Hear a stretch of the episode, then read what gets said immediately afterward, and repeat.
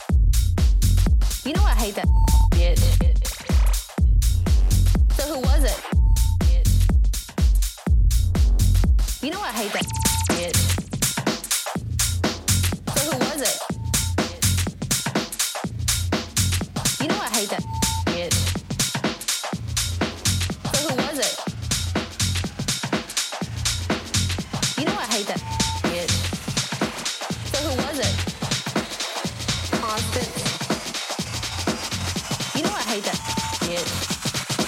So who was it? Austin, you know what? You were such a little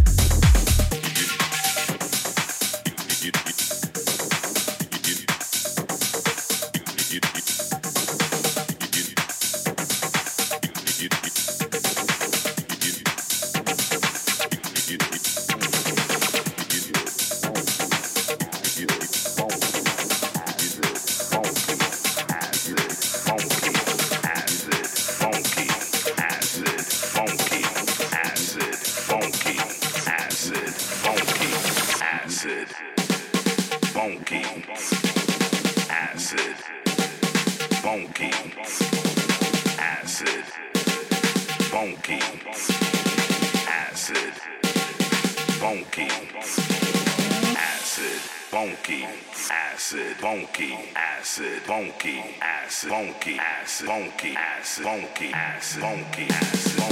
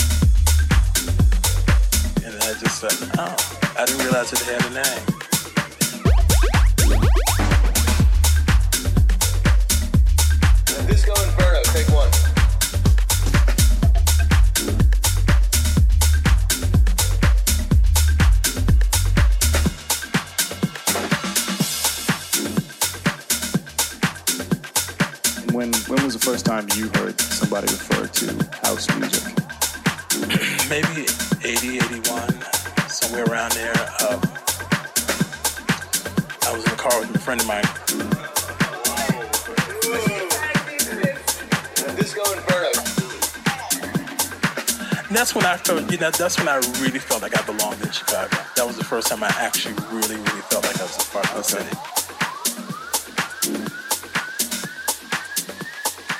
Uh, the fact that you know um, people had given it a nickname, you know, and that they thought of me and that music all at you know all together.